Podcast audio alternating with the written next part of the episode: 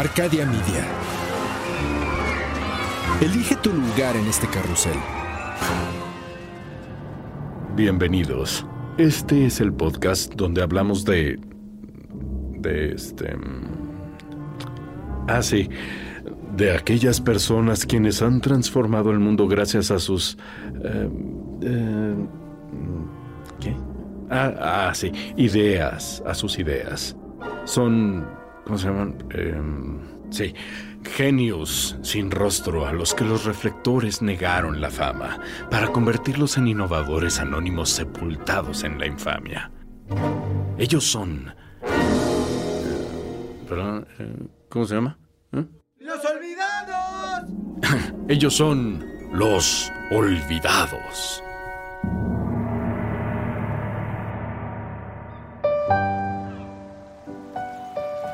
Todos conocemos la historia de Adán y Eva. De acuerdo al Génesis del Antiguo Testamento, ellos vivían plácidamente en el jardín del Edén, donde Dios les dijo que podían comer lo que quisieran de los árboles, pero que por favor no comieran de los frutos del árbol del conocimiento del bien y el mal, o morirían. En las escrituras nunca especifican qué fruto era el que colgaba de este árbol pero todos sabemos que el fruto prohibido era una manzana. ¿No? En el año 382, el Papa Damaso I le pidió a Eusebio Jerónimo, mejor conocido como San Jerónimo, que tradujera la Biblia del hebreo y griego a la lengua que más se hablaba en esa época, el latín. Esta traducción le tomó 15 años a San Jerónimo y la llamó Vulgata, del latín Vulgata Edito o Edición para el Pueblo. En la Biblia hebrea original se utiliza la palabra peri para describir al fruto prohibido, pero esta palabra es un término genérico para cualquier fruto que cuelga de un árbol. Bien pudo haber sido un higo, una granada, unas uvas o hasta peras. Cabe mencionar que San Jerónimo le gustaban los juegos de palabras. En el latín, la palabra malus tiene un doble significado, manzana y malvado. San Jerónimo tenía un montón de frutas para elegir, pero el doble significado era perfecto para lo que representaba en la narración. Algunos dirán que la traducción de San Jerónimo pudo haber sido más directa y al grano, pero ¿cómo dejar pasar la oportunidad de usar un juego de palabras en la Biblia? Esta licencia creativa de San Jerónimo ha inspirado a muchos, no a hacer juegos de palabras en sus traducciones, sino a usar manzanas como algo inocente y a la vez malvado. Por ejemplo, el cuento de Blancanieves y su manzana envenenada. Esta manzana, la de Blancanieves, inspiró a Alan Turing, el padre de la informática moderna y gran fan de este cuento de hadas, a suicidarse de la misma manera que envenenan a Blancanieves, con una manzana. Pero en su caso, él la aderezó con un poco de cianuro. Muchos afirman que el diseño del logotipo de Apple, esa icónica manzana mordida, fue en honor a Alan Turing. Pero el diseñador que la creó, Rob Janouf, afirma que el hecho de que la manzana esté mordida es para que no se confundiera con un tomate o una cereza. Si tienes un iPhone o una MacBook a la mano, puedes notar que sí, sí podría confundirse con otra cosa si no estuviera mordida. Otros afirman que esa mordida es en realidad un juego de palabras. Byte en inglés significa morder y suena muy similar a byte, la unidad de información. ¿Quién iba a pensar que un simple juego de palabras del siglo III tendría tanta influencia en el futuro? Soy Javier Peraza. Esto es Los Olvidados. Las historias extraordinarias de personas que poco recuerdan. Una de las reglas no escritas de la vida, al menos para mí, es no hacer enemigos. Tener enemigos toma mucho tiempo y esfuerzo. tener que cuidarte las espaldas, tener que estar desmintiendo rumores acerca de ti cada vez que ves a alguien, dormir con un ojo abierto, cambiar tus contraseñas cada dos semanas, mudarte a una nueva ciudad cada dos años. Ya sabes, lo común de tener enemigos. Algunas personas les ha ido muy mal con sus enemigos. A los que les ha ido peor, han perdido la vida. Otros simplemente perdieron su reputación. Pero cuando tu enemigo es el mismísimo Isaac Newton, prepárate, porque aunque seas un genio matemático y científico, es posible que cualquier evidencia de tu apariencia física pase el olvido y que tu legado sea antagonizado. Robert Hooke nació el 18 de julio de 1635 en la isla de White, en Inglaterra. De pequeño tuvo un severo caso de viruela, el cual hizo que tuviera que estudiar desde casa. Su padre era el director de una escuela local y tenía todo el material para educar a su hijo. El pequeño Robert Hooke estaba fascinado con la observación, los trabajos mecánicos y el dibujo. Pasaba horas dibujando lo que alcanzaba a ver por la ventana de su habitación. Incluso fabricaba sus propios materiales de dibujo utilizando carbón, tiza y mineral de hierro. En una ocasión, Hook desmanteló un reloj de latón y construyó una réplica de madera que aparentemente funcionaba bastante bien. A los 13 años, el padre de Hook falleció y le heredó la cantidad de 40 libras, casi 6 mil dólares de hoy en día. Con ese dinero, Hook decidió irse a estudiar a Westminster School en Inglaterra. Hook dominó rápidamente el latín y el griego, destacó en matemáticas, aprendió a tocar el órgano y comenzó a estudiar mecánica, algo que no dejaría por el resto de su vida. En 1653, Hooke entró a la renombrada Universidad de Oxford. Ahí, como todos, hizo grandes amigos. Muchos de ellos lo influenciaron para llevar una apasionada vida dedicada a la ciencia. Ahí conoció, por ejemplo, a Robert Boyle, considerado el primer químico moderno. Una de sus más grandes influencias fue también Christopher Wren, uno de los más aclamados arquitectos ingleses de la historia, que además fue astrónomo y matemático físico. John Wilkins, el director de la universidad en aquel entonces, también tuvo un profundo impacto en Hooke. Wilkins era muy consciente de la incertidumbre de la época y tenía reuniones filosóficas en su estudio donde discutían cómo preservar el trabajo científico que se veía amenazado por el protectorado. Este grupo, Wilkins, Wren, Boyle y obviamente Hooke, fueron el núcleo de lo que hoy se conoce como la Royal Society, la primera sociedad científica independiente del Reino Unido. Fue en ese mismo año 1660, en el cual se fundó formalmente la Royal Society y en el que Hooke descubrió lo que hoy conocemos como la ley de elasticidad de Hooke.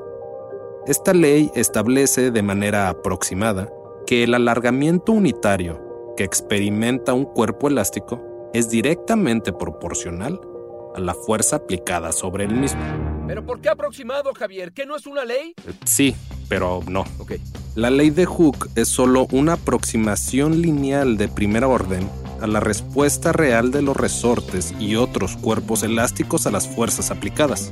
Eventualmente, debe fallar una vez que las fuerzas excedan algún límite, ya que ningún material puede comprimirse más allá de un cierto tamaño mínimo o estirarse más allá de un tamaño máximo, sin alguna deformación permanente o cambio de estado. Sin embargo, la ley de Hooke es una aproximación precisa para la mayoría de los cuerpos sólidos, siempre que las fuerzas y deformaciones sean lo suficientemente pequeñas. De hecho, la ley de Hooke es la base de muchas disciplinas como la sismología, la mecánica molecular y la acústica. También es el principio fundamental detrás de la balanza de muelle o dinamómetro, el manómetro el galvanómetro y el volante del reloj mecánico, que si observas con atención, todos dependen de mediciones precisas de resortes. En el año de 1662, Hooke fue nombrado el curador de experimentos de la Royal Society. Su nuevo rol como curador era demostrar experimentos a partir de sus propios métodos o a sugerencia de los miembros. Entre sus primeras demostraciones se encuentran las discusiones sobre la naturaleza del aire y la implosión de las burbujas de vidrio que habían sido selladas con aire caliente. También demostró que se podía mantener vivo a un perro con el tórax abierto, siempre y cuando se bombease aire hacia adentro y hacia afuera de los pulmones y observó la diferencia entre la sangre venosa y la sangre arterial. También se realizaron experimentos sobre el tema de la gravedad, la caída de los objetos, el peso de los cuerpos y la medición barométrica a diferentes alturas y péndulos de hasta 61 metros de largo. También idearon instrumentos para medir la fuerza de la pólvora. Tal vez uno de los que más trascendió en su época fue un motor para cortar dientes para relojes mucho más fino de lo que se podía manejar a mano. Este invento, hasta la muerte de Hooke, ya estaba en constante uso. En 1663, Hooke inventó o mejoró los cinco principales instrumentos meteorológicos, el barómetro, el termómetro, el hidroscopio, el pluviómetro y el medidor de aire. El barómetro que inventó Hooke fue el barómetro de rueda. Este consistía en un tubo curvo, lleno de mercurio, y una bola que flotaba en la parte superior. Cuando la presión del aire aumentaba, el peso empujaba el mercurio y hacía que la bola se moviera hacia arriba. Hooke desarrolló sus propias versiones de los medidores de lluvia y viento. Su pluviómetro, o medidor de lluvia, se vaciaba cuando se llenaba de agua de lluvia. Solo era necesario registrar el número de veces que se vaciaba para medir el volumen de lluvia. El medidor de viento, o anemómetro, era una reinvención del original. A medida que la velocidad del viento cambiaba, también lo hacía la posición de un panel móvil que tenía acoplado. Para mejorar el termómetro, Hooke añadió otras mediciones como el punto de congelación del agua. Robert Hooke era un gran apasionado de los telescopios. Durante sus años en Oxford, construyó varios de ellos. Uno de los más grandes descubrimientos de Hooke fue en 1664, cuando descubrió la quinta estrella en el trapecio de la constelación de Orión. También fue uno de los primeros observadores de los anillos de Saturno y descubrió uno de los primeros sistemas de estrellas dobles observados, la gama Arietis. Y así como le apasionaba ver el cosmos y su vasta inmensidad con los telescopios, también tenía una fascinación especial por los microscopios y todo lo que no podemos observar a simple vista. Su mayor descubrimiento más allá de su propia ley de elasticidad, fue ser la primera persona en observar a detalle una célula viviente. En 1665, publicó sus hallazgos en su famoso libro Micrografía. En este, describe observaciones de todo tipo de objetos cotidianos, desde los más simples a los más complejos también describe por primera vez la estructura del hielo, la nieve y por alguna razón los cristales de orina. Sus observaciones bajo el microscopio también revelaron cómo los mosquitos y los piojos chupan la sangre. En micrografía aparece por primera vez el término célula o cell en inglés al referirse a los poros observados en una fina lámina de corcho que le recordó a las celdas, o cells, de los monjes. Las interpretaciones de Hooke sobre las observaciones microscópicas de los fósiles se consideran como una de las primeras proposiciones de la teoría de la evolución biológica. En 1666 se desató el famoso Gran Incendio de Londres. Este devastador fuego arrasó la ciudad de Londres desde el 2 hasta el 5 de septiembre, destruyendo 13.200 casas, 87 iglesias parroquiales, la Catedral de San Pablo y la mayoría de los edificios de las autoridades de la ciudad. El fuego comenzó en la panadería de Thomas Fariner, en la calle Pudding Lane. Este incendio, a pesar de ser una de las mayores tragedias de Londres, fue una gran oportunidad para Hook de demostrar sus habilidades de arquitectura. A este punto, ¿qué no sabía hacer Hook? Hook realizó la topografía de aproximadamente la mitad de las parcelas de la ciudad. Trabajó muy de cerca con su amigo Christopher Wren, colega científico y primer arquitecto de la corona. Hook estuvo a cargo de diseñar el Hospital Real de Bethlehem, el edificio del Real Colegio de Médicos, Ragley Hall en Warwickshire y la iglesia parroquial de Willen. Además, en colaboración con Wren, diseñaron el Real Observatorio de Greenwich y el monumento al gran incendio de Londres que medía 62 metros de altura. Como hemos visto, a Hooke le fascinaba cómo los instrumentos podían manipular la luz para permitirle ver tanto de cerca como de lejos. Con este gran interés, en 1673, Hooke se convirtió en uno de los primeros científicos en construir un telescopio gregoriano funcional. Este consiste en dos espejos cóncavos dentro de un barril de latón. La luz entra en el telescopio y viaja hasta el espejo más grande situado en el extremo del barril. Luego la luz se refleja en la dirección opuesta hacia el espejo más pequeño, que enfoca la luz a través de la lente del ocular. Este telescopio fue diseñado por el matemático escocés James Gregory. No fue hasta 10 años después que Hooke pudo hacer funcionar su telescopio. Con este telescopio, Hooke pudo observar que Marte y Júpiter rotan sobre su propio eje. En esta época, este tipo de descubrimientos eran fascinantes. A pesar de todos los avances, descubrimientos e inventos en el ámbito científico, no existe ningún retrato o pintura de Robert Hooke, ni uno solo.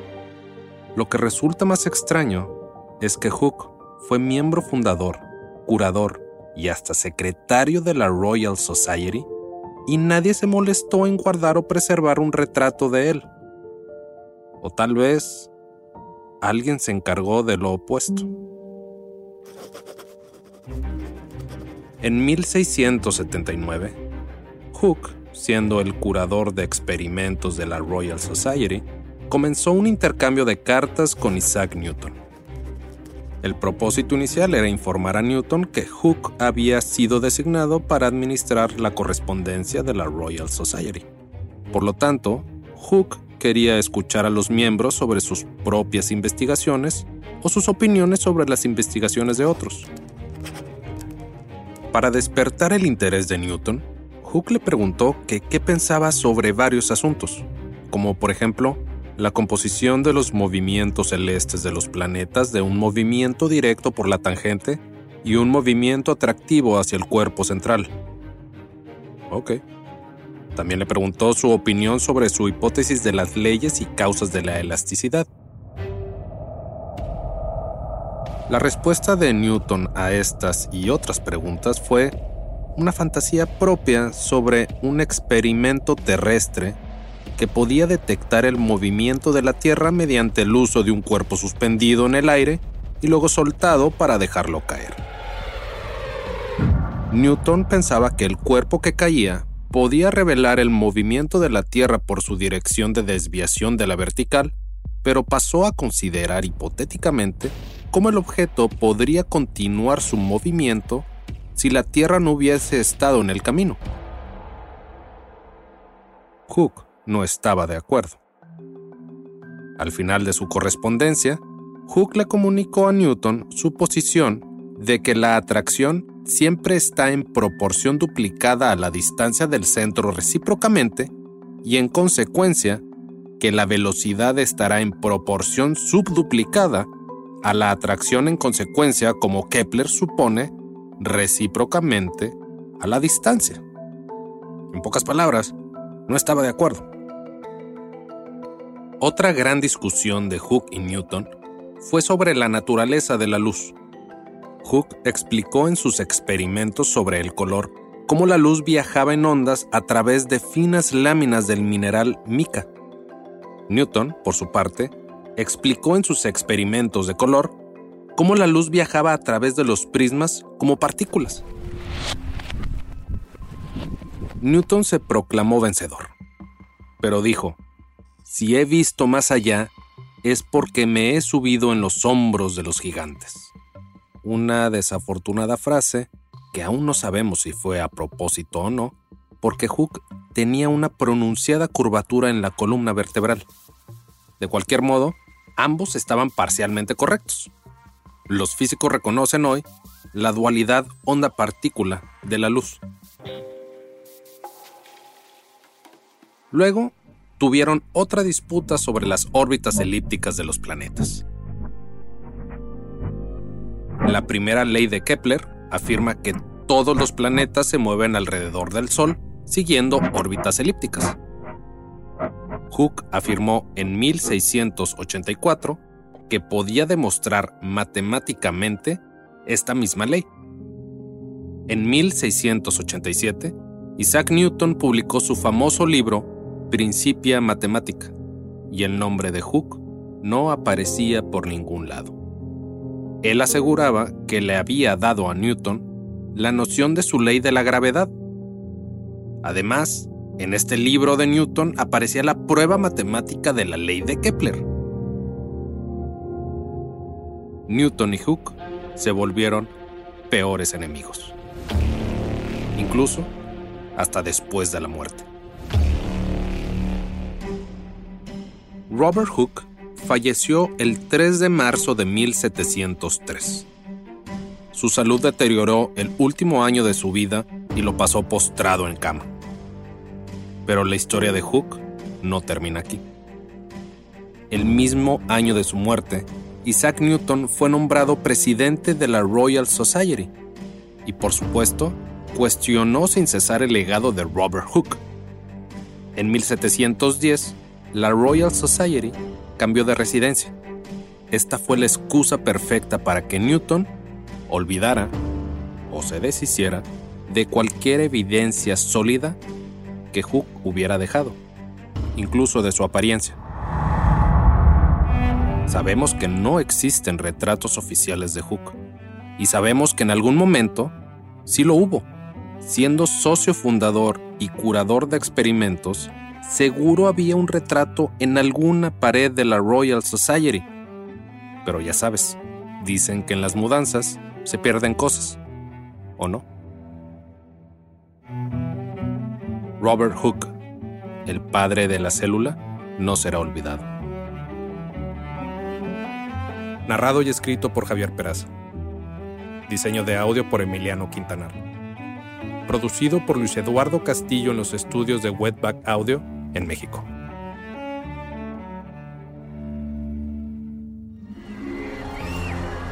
Arcadia Media.